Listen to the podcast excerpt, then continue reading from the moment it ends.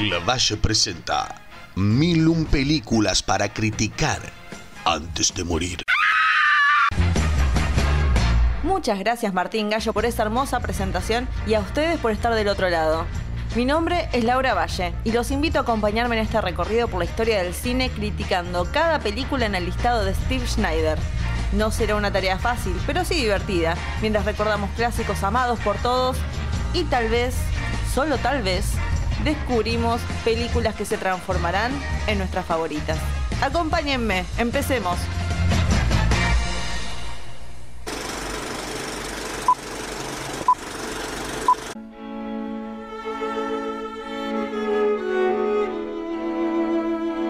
La película que veremos hoy tiene un 100% en Rotten Tomatoes. Increíble, antes de terminar la segunda temporada lo logramos. Una más. Dos mujeres y un hombre varados en un bote hablan sobre su vida mientras parece más cercana a la muerte. Lo hice muy lúgubre, ya sé.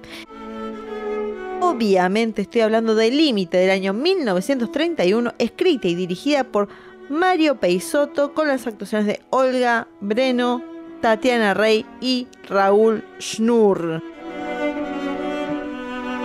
Quiero una ovación de pie, donde sea que estén escuchando, les pido, aunque sea un par de aplausos para mí, porque hace tres semanas que estoy dándole vueltas a esta película, la vi en el streaming movie, que obviamente a mí nadie me está pagando por decir eso, esto es M, V larga y latina, y pensé, qué bueno que me vino esta película para ver Primero porque es una película de Brasil, que nunca lo había hecho de, un país latinoamericano tan cercano al nuestro, decir, bueno, vamos a hacer Brasil. Además, una película muda. ¿Hacía cuándo conocíamos una película muda? Pero de dos horas.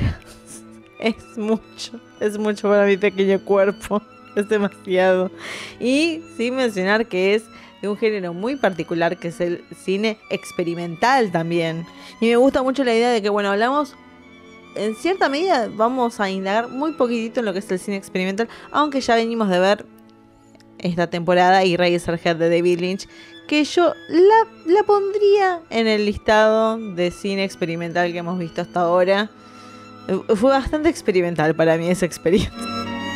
Ahora, ¿cómo definir qué es exactamente el cine experimental? Bueno, desde un principio, si nos ponemos a pasar, el cine en sí fue un experimento con, bueno, de repente hay una cámara que captura imágenes en movimiento y la gente se volvió loca, empezaron a filmar cualquier cosa. Y fue una experiencia también porque se filmaba como un tren eh, viniendo, se filmaba eso eh, como viniendo para la cámara y las personas que veían eso en una proyección de cine salían corriendo porque realmente pensaban que el tren iba a, atropellarlos, lo cual es maravilloso lo que daría por estar ahí presente cuando sucedió eso porque la locura de la gente hubiera sido maravillosa.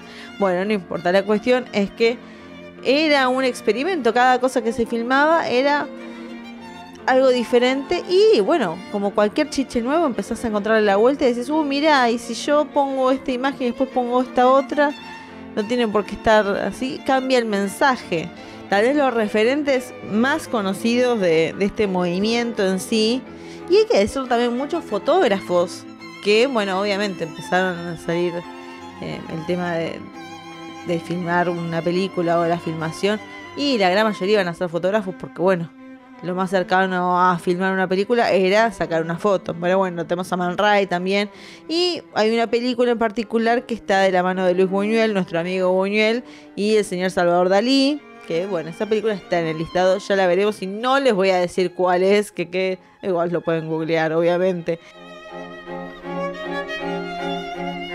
El concepto en sí de este tipo de cine es no enfocarse tanto en contar una historia, sino más bien en transmitir emociones, sensaciones. Usando diferentes técnicas de cámara, como, bueno, como ya dije, mezclar varias imágenes, mover la cámara como si les cantara prácticamente.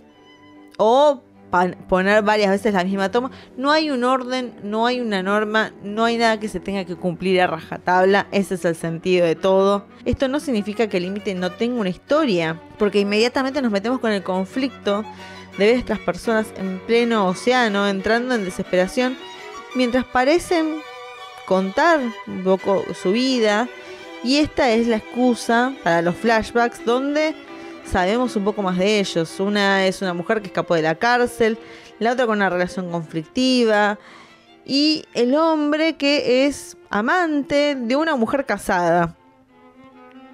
El concepto en sí de la película es interesante y llama la atención. Como llamó la mía, porque cuando estaba viendo, además de llamarme la atención porque está en el, en el estado y todo eso, dije, a ver el argumento, dije, ah, parece muy interesante la historia. Y la primera imagen que con la que empieza la película es muy fuerte, con una mujer mirando directo a la cámara rodeada por las, las manos de un hombre que están encadenadas sobre su cuello prácticamente. Y pasamos de esa imagen tan fuerte a verla a ella en este bote con los dos compañeros que tiene, mirando hacia el más allá de forma muy pensativa en lo que es una situación en la que uno diría, bueno, yo estaría un poco acelerada, pero ella está como muy relajada mirando el paisaje. Y otra cosa que me encantó fue la música, la, me parece que acompaña perfectamente la película. Por momentos parecía medio repetitiva al principio, pero después ya le tomé justito. Y no sé si esto es algo que tengo que apreciar del director originalmente porque se restauró tantas veces y vi el nombre de Walter Salles y que mucha otra gente estuvo involucrada.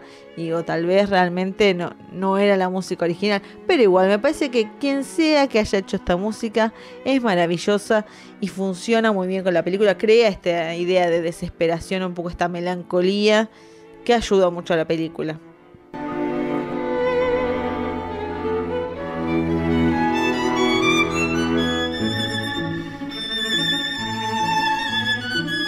Y es algo que también es muy importante en una película donde no hay diálogo. Y esta en particular tenía muy. Porque vieron una película muda dentro de todo. Hay gente que habla y se ve el cuadrito con, con lo que están diciendo. Pero esta tenía muy poco que para leer. En momentos vemos a personajes hablando, pero nos quedamos un poco con la intriga de lo que se estarían diciendo. Aunque en algunos casos se sobreentiende lo que está pasando. Si ven algo en el mar y señalan, bueno, yo me voy a entender que sí, están diciendo, ahí hay algo, ahí hay algo. Y me gusta también que se rebuscan como cómo saber que, ella escapó de la cárcel, hay alguien con un diario y nos hacemos zoom a la noticia de este escape. También hay otra cosa que me gusta mucho que va con el tema de esto experimental, que hay alguien que está cosiendo y vemos la ruedita de la máquina de coser y esa rueda se transforma en, eh, en un tren andando, que uno dice es una pavada. Tal vez fue la primera vez que alguien hizo eso. Porque cada vez que agarramos una película de esta época, yo tengo extremadamente respeto porque eh, probablemente sean los primeros que hicieron algo que para nosotros es lo más normal del mundo. Así que siempre estas películas son inamovibles como clásicos, ya estoy diciendo. Pero bueno, no voy a mentir y decirles que esas dos horas se me pasaron volando, porque no es cierto, ni que voy a ver de vuelta la película, porque les puedo prometer, nunca más voy a ver esta película se me hizo muy complicado mantener la concentración. O sea, somos de una generación donde es muy difícil mantener la concentración y más en dos horas donde se ve varias tomas de un donde cae agua y va y va y va y después están en un paisaje, ves el paisaje, la cámara. Me, cuesta mucho, amo el cine, pero yo también tengo mis límites. Bueno, límite, miren qué será por eso, hay que investigarlo. ¿eh? Tal vez por eso dijo, este, este es el límite de mucha gente. el cine experimental no es lo mío, pero eso igual no significa que no reconozca su valor como clásico. Me encanta también la idea de, de cualquier director que quiera salir de la norma y bueno, todos están haciendo algo de una manera, yo voy a hacerlo a la mía y listo es, esto del juego, lo que ya les dije, que agarrar una cámara y decir, bueno, voy a jugar y experimentar y encontrar cosas nuevas que tal vez nadie nunca imaginó. Y no por decir jugar estoy diciendo que, ay, están boludeando. No, nada, es lo opuesto. Eh, hay que apreciar el juego porque ahí pueden salir ideas increíbles y otras no tanto. Pero bueno, también salen increíbles y vale la pena y tal vez nunca llegarían si uno no se atreviera a jugar. Me encanta el principio y el final de esta historia. El final me pareció como... Me quedé pensando en ese final. Y así como la primera imagen me, encantó. El resto realmente sí fue una lucha, por lo que no puedo decirles que la vean con urgencia. Eso ya queda a partir de cada uno y, y, si anímense a los primeros 20 minutos y ver qué les pasa. Tal vez sí les encanta, ¿eh? pero sí reconozco su valor como clásico y su influencia en el cine de la mano de un artista que como muy pocos se animaba, a, como estoy diciendo, a jugar y en el medio contar la historia que quería contar. Datos de color. Bueno, vamos a ponerle un poco más de trasfondo al director en sí de la película, que, que esta es la única película que hizo que en agosto del año 1929 Peisoto estaba en Francia porque, mirá, le sobraba la plata a Peisoto, estaba estudiando y se había tomado vacaciones en Francia, cuando vio la foto de André Cartés, que es justamente la, foto que, inspira todo, que después recreó en una imagen audiovisual de esta mujer mirando a una cámara, mirando hacia eh, el que estuviera mirando la foto, rodeada por estas manos encadenadas y eso le, hizo un robo, hizo un homenaje. Bueno, en esa época todo era libre, así que está bien, no importa. Y bueno, la película no tuvo éxito en su momento, se mostró muy pocas veces entre los años del 31 y el 32. Y Peisoto en sí, eh, sí tenía planes de hacer una segunda película, pero se dedicó más que nada a hacer poesía, a escribir novelas, un poco de esto, un poco de aquello. Y en las suertes de la vida, las cosas raras que pasan. En 1942 la llegó a ver el señor Orson Welles que estaba en vacaciones en Brasil mientras filmaba un documental que quedó medio fallido. Y también a mí, el boca en boca, ¿viste? Cuando uno dice, pero ¿cómo llegó Sergei Einstein, el que dirigió La Corazón de Potemkin, también la vio y la halagó. Y en el año 78 se hicieron una restauración que dice que le falta una parte, una escena muy importante de la película. Y bueno, se mostró en Nueva York en el año 1979. Y justamente, ¿quién más que el señor Martin Scorsese tiene esta fundación donde resguardan grandes películas del cine y las muestran en diferentes lugares? Justamente por eso está en el streaming que lo vi yo. Y quiero tomarme el tiempo para, para sacarme el sombrero al señor Scorsese, que además de ser un gran director, se esfuerza tanto, es realmente un amante del cine que encuentra las mil y una formas de resguardar el trabajo de directores que tal vez esto, si no fuera por gente como Scorsese y toda la gente que viene haciendo restauraciones, muchos de estos clásicos se perderían y es una pena porque es un registro histórico de, del cine, así nomás. Así que bien, Martín, te banco, ¿eh? Películas para recomendar. Y bueno, sepan que yo no vi muchas películas brasileñas, me encantaría recomendarles otra para ver. La única que me acuerdo de haber visto se llama Marielo Manga y jamás les voy a recomendar que vean esa película porque fue muy bizarra. Un profesor nos hizo ir a ver esa película cuando empezamos a estudiar cine.